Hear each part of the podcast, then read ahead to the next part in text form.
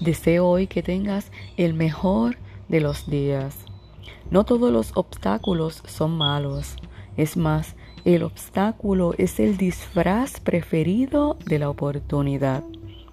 Ellos revelan lo que en verdad creemos y somos y le hacen conocerse a sí mismo. Puede que su lucha se prolongue, pero no es eterna. En 2 de Corintios 4, 8 y 9, el apóstol Pablo lo dijo mejor cuando escribió: Estamos atribulados en todo, mas no angustiados, en apuros, mas no desesperados, perseguidos, mas no desamparados, derribados, pero no destruidos. La pelea es buena, es la prueba de que no se ha dado por vencido. En este día cree, esfuérzate y sé valiente. Siéntate a la mesa, disfruta de la palabra, recuerda que es nutritiva y deliciosa. Buen provecho.